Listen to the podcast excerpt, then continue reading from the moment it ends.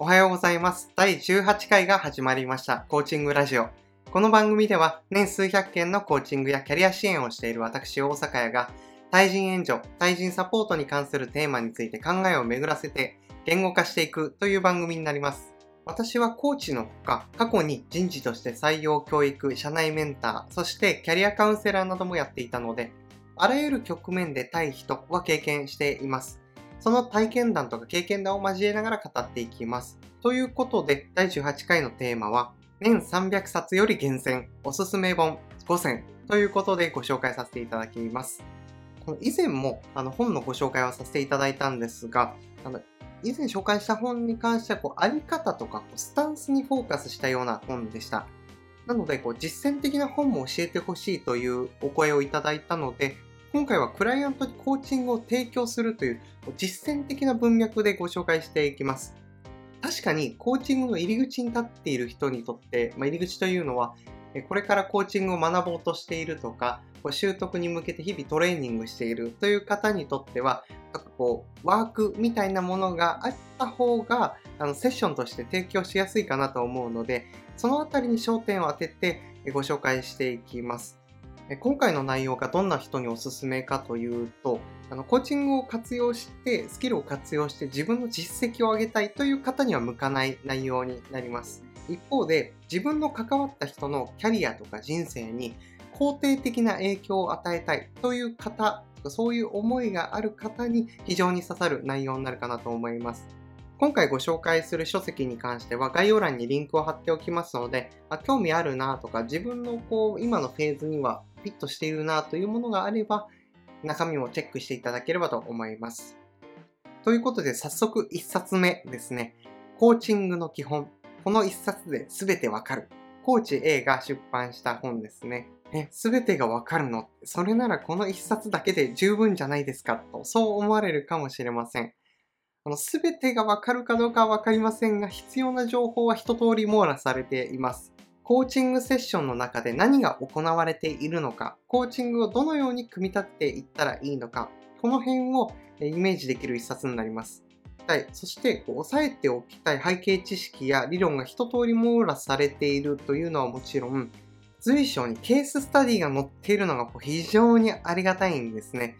コーチングのケーススタディというと割と抽象度の高いことが書かれていたりするんですが、この本に書かれている事例というのは、割とこう現場感のある事例が載っているんですね。なので、こう現場レベルでとか、日常会話のレベルでコーチングをしていくとはどういうことなのかというのが解像度高くイメージできる内容になっています。この本の読み方としては、理論とかプロセスを丸暗記するというよりも、コーチングのプロセスの進め方ってこういう感じなんだとか、関連する理論というのはこういうものがあるんだ。コーチングの注意点ってこういうところなんだ。コーチングの質問の方向性ってこういう方向性で進めていくんだ。といったその全体像を把握する、全体像をインプットするというつもりで読み進めていくのをお勧めします。続いて第2冊目、コーチングバイブル。これお気づきの方もいらっしゃるかもしれませんが、以前にもご紹介させていただきました。この本はこう入門編でもあり、こう中級編でも上級編でもあるみたいな、こうそれぞれのフェーズで学びのある一冊だと思います。この本の最も素晴らしい点に関しては、コーチングにおけるスキル習得の方法がエクササイズとして載っている点なんですね。コーチングを学びたての頃を振り返ると、何からやっていいかわかんないという悩みというか、課題があったんですね。なので、その頃にこの本の存在を知っていたとしたら、この本を読んでいたとしたら、具体的な課題とか目的を持ってコーチングの練習に挑めたんじゃなかろうかと思います。1冊目のコーチングの基本と同様にケーススタディも豊富に載っています。コーチの関わり方によってクライアントにどのような変化が起きるのかという点まで詳細に載っているので、これは本当にありがたいんですね。しかもこの一つのケースとか一つのテーマに対して3パターンぐらいの関わり方、3パターンぐらいの結果、結論をあの紹介してくれているので、自分自身のセッションのレベルとか、セッションの現状のタイプみたいなことがわかるので、こう定点観測というか、軌道修正することができるんですね。さらに端末にはコーチングで活用できるツールキットも載っています。なのですぐに使えるという意味ではすごく実践的な本になります。ただ前提としては人に提供する前にまず一通り自分でやってみてから人に提供するっていうことは、おすすめです。第3冊目。付箋で考えるとうまくいく。頭と心が忙しい人のための自分整理術。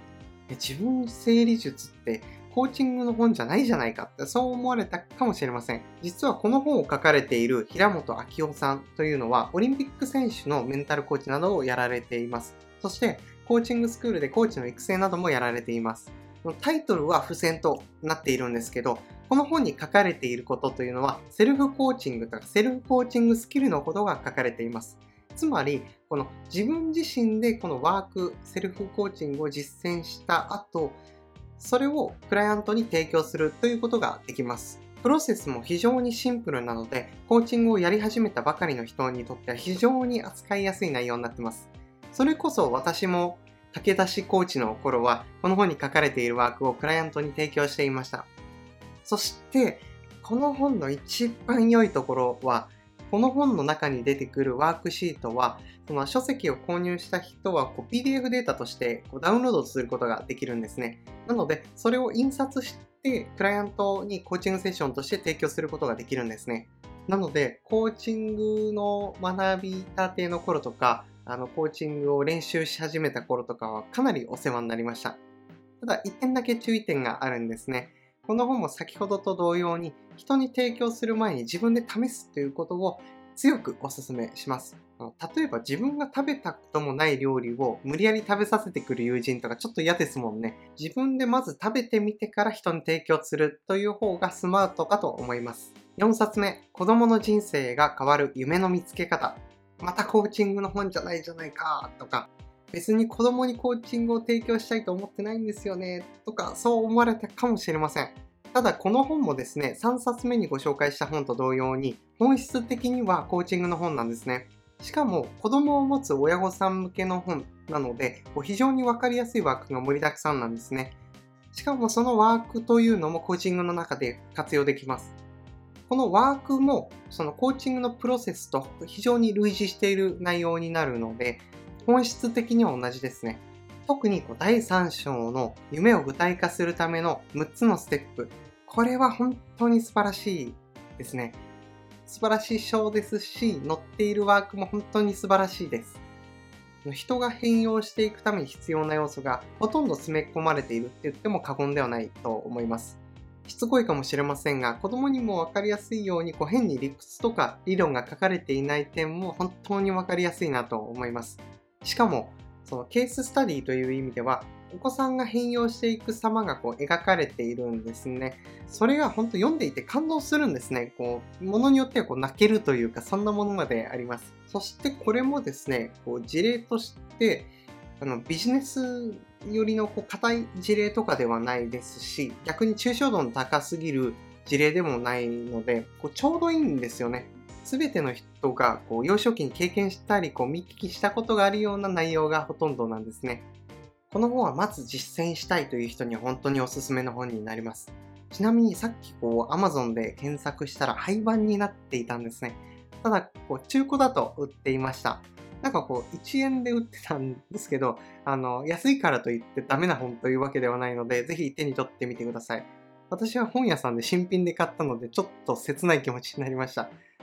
ということで最後の一冊、5冊目。コーチング心理学概論。なんだか難しそうなタイトルの本だなと思われたかもしれません。あの、実際なかなか堅苦しい本ではあります。どんな人におすすめの本かというと、有料でコーチングを提供しようとしているという方にはおすすめの本です。なぜかというと、あのプロコーチの能力水準とか、セッションの方法、セッションの時間、そしてコーチングにおけるコーチとクライアントのこう役割、そしてコーチ及びクライアントの責任の所在など、こう気にはなるけど、なんかこう調べるほどでもないし、調べるにしてもどうやって調べていいかわからない。こういったかゆいところに手が届くような情報が一通り書かれています。そして私の一番気に入っているページは18ページに書かれているコーチングの創始者たちと影響を与えた心理学者という表があるんですね。これが本当に素晴らしいですね。この表とかルーツ自体を把握することにはそんなに意味がないんですけど、このルーツ上に書かれている流派とか、その心理学を学ぶことで、おのずとコーチングスキルも上がっていきます。私もこの本を参考にして、コーチングの創始者とか、その関連する心理学を一通り勉強しました。理論とか思想をインストールできると、スクリプトとかワークに頼ることなくコーチングセッションを進めることができるんですね。ただ、その理論とか思想をインストールするためには、その前にこう実践が大事なんですね。実践すると何がうまくいってて、何がうまくいかないかが浮き彫りになるんですね。それに対してなぜうまくいったのか、なぜうまくいかなかったのか、このヒントが理論や思想から読み解くことができるんですね。逆に言えば、いきなり理論やこう理屈をインプットしようとしても、何のこっちゃってなってしまうんですね。スポーツを習得するときにいきなり本を読んでもなんか何のこっちゃって多分なるかと思うんですよね。このバスケであればシュートをまず打ってみる。だからこうドリブルをするかと思います。サッカーであってもサッカーボールを蹴るとかドリブルをするとかそういうことをやってから多分理論とか学ぶと思うんですね。それと同じなんですね。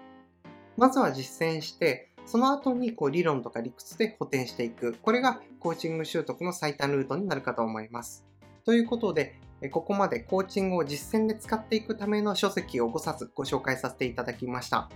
月並みな表現ではあるんですが、コーチングを習得する上で大事なことは、アウトプットであってインプットということではないです。なので、こう一気に読もうとはせず、ちょこちょことつまみ食いをしながら実践していくというのが、え一番あのベストな方法になるかなと思います。冒頭にもお伝えさせていただいた通り、今回ご紹介させていただいた本は、概要欄にリンクを貼っておきますので、自分に必要そうだなとか役に立ちそうだなというものがあればチェックしてみてください。ということで今回の内容はいかがでしたでしょうか？今回の内容が役に立ったとか、実践に使えそうだなと思った方は番組登録、チャンネル登録、そしてコメントやメッセージなんかもいただけるとすごく嬉しいです。今朝とか日中に聞いていただいている方は良い一日をお過ごしください。夜に聞いている方は素敵な夜をお過ごしください。最後まで、今回も最後までご視聴いただきありがとうございました。ではまた。